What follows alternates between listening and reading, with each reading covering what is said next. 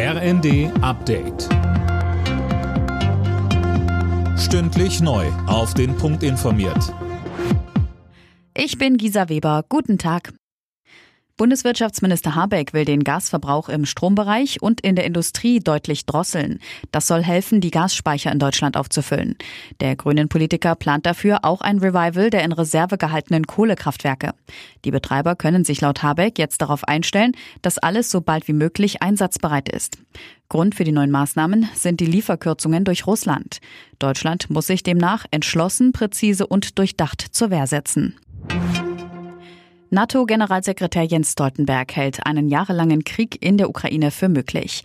Wir dürfen nicht nachlassen, das Land zu unterstützen, erklärte er deshalb in der Bild am Sonntag. Und die NATO wird der Ukraine weiter bei ihrer Selbstverteidigung helfen, selbst aber nicht Teil des Konflikts werden. Stoltenberg glaubt zudem, dass zusätzliche Lieferungen moderner Waffen dabei helfen können, russische Soldaten sogar wieder aus dem Donbass zu vertreiben. Vor dem nächsten Corona-Gipfel der Gesundheitsminister werden die Forderungen nach weiter kostenlosen Corona-Tests lauter.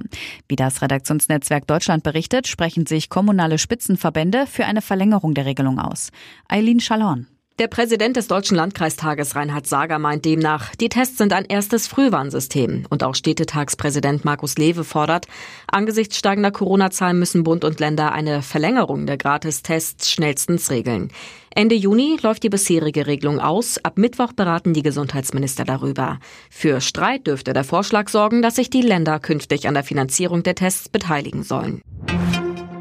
In Frankreich hat die zweite und entscheidende Runde der Parlamentswahlen begonnen. Präsident Macron muss nach den letzten Umfragen um die absolute Mehrheit seines Parteienbündnisses fürchten. Nach der ersten Runde vor einer Woche lag es nur hauchdünn vor dem Bündnis des Linkspopulisten Mélenchon. Alle Nachrichten auf rnd.de